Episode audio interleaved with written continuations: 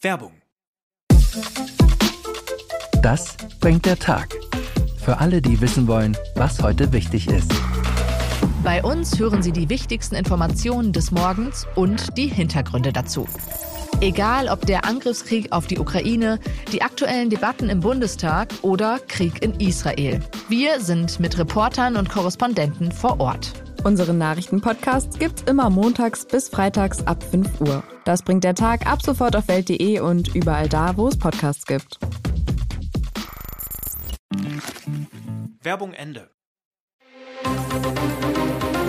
Das Bild News Update.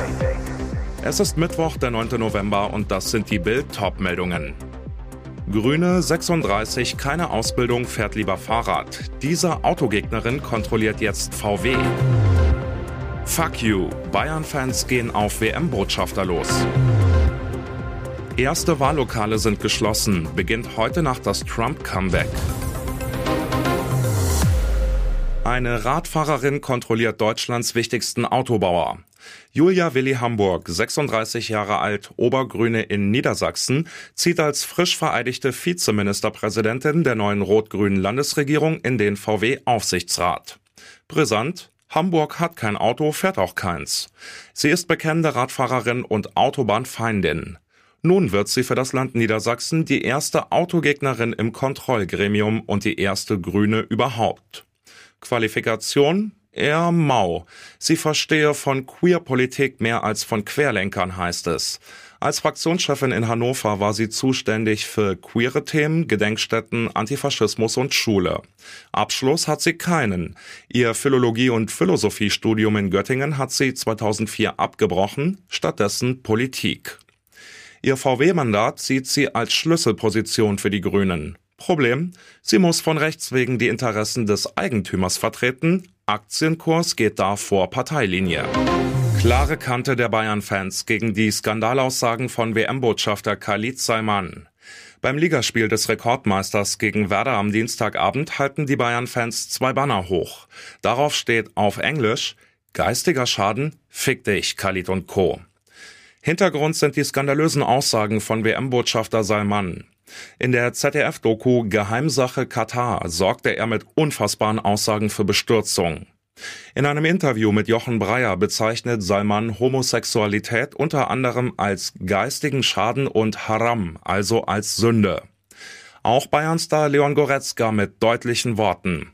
Das ist beklemmend, ein Menschenbild aus dem letzten Jahrtausend, das ist absolut inakzeptabel.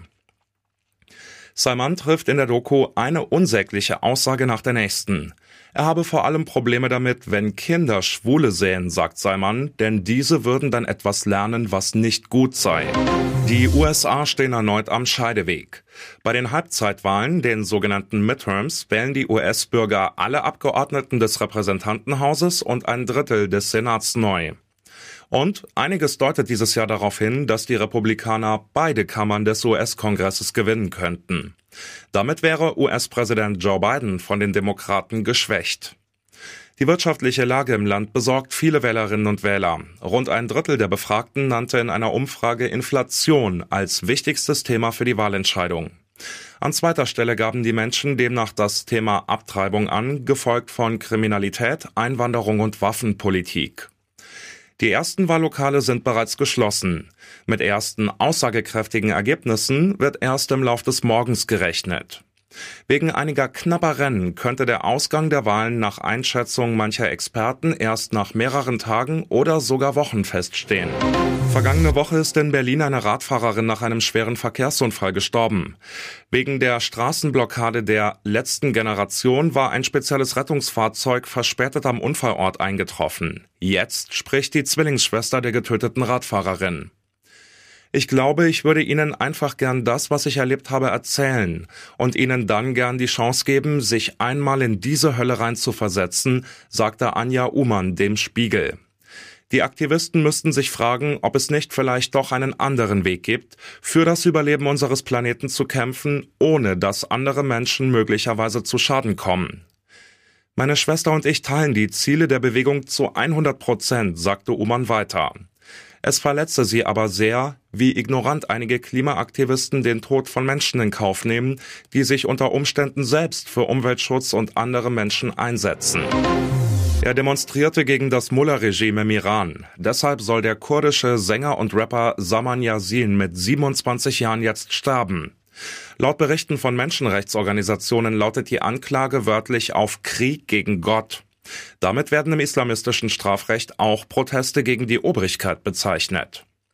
Yasin war am 2. Oktober von Mullah-Beamten in Teheran bei einer Demonstration gegen das islamistische Regime festgenommen worden. Der Tod der 22-jährigen Kurdin Jina Masa Amini Mitte September hatte im ganzen Land Massenproteste ausgelöst, die sich gegen den Kopftuchzwang, die islamistische Unterdrückung der Bevölkerung und für ein demokratisches, freies Leben einsetzen. Die ethnische Minderheit der Kurden leidet seit der Islamischen Revolution 1979 besonders unter Diskriminierung und Unterdrückung. Deswegen sind die Proteste gerade in den kurdischen Regionen Tag für Tag massiver geworden. Und jetzt weitere wichtige Meldungen des Tages vom Bild Newsdesk. Darum warten vor Europas Küste volle Gastanker. Deutschland zittert vor der Gasnotlage im Winter. Die Regierung investiert Milliardensummen gegen die Gaspreisexplosion. Derweil parken über 30 volle Gastanker vor Europas Küste. Das Handelsblatt berichtet, zwischen Den Haag und Rotterdam tuckert die 288 Meter lange Saishu Maru voll mit Flüssiggas. Weitere Schiffe bummeln im Ärmelkanal, legen aber nicht an den europäischen Häfen an. Wie kann das sein? Der Verdacht, die Gashändler warten auf den Biberwinter, darauf, dass die Temperaturen fallen, die Menschen mehr heizen und so auch die Gaspreise wieder steigen, damit sie selbst mehr Gewinn machen können. Das vermuten die Londoner Energieanalysten von Vortexa. Auch die Financial Times titelte schon unter Berufung auf internationale Experten, LNG-Tanker liegen vor Europas Küste, während Händler auf steigende Gaspreise warten. Nach einer Teuerexplosion im Sommer fielen die Gaspreise ja wieder stark ab. Der Grund, die Gasspeicher sind fast voll, der Herbst verläuft bisher milde und Bürger und Unternehmen sparen Energie. Alarm an der Uni München. Politikersohn mit Knarre in der Vorlesung. Er trug Burberry-Schal und eine dicke Knarre am Gürtel. Die Polizei München hat den Politikersohn Julian Baumgärtner aus einem Vorlesungssaal in der Ludwig-Maximilians-Universität abgeführt.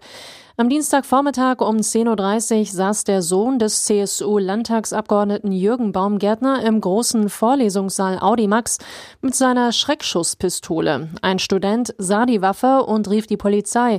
Sprecher Werner Kraus zu Bild. Er wurde vorläufig festgenommen. Der Mann habe keinen Widerstand geleistet. Laut einem Mitstudenten trug Baumgärtner die Waffe schon am Montag offen. Da schoss der Student ein Foto. Am Dienstag war die Waffe dann wieder zu sehen. Festnahme.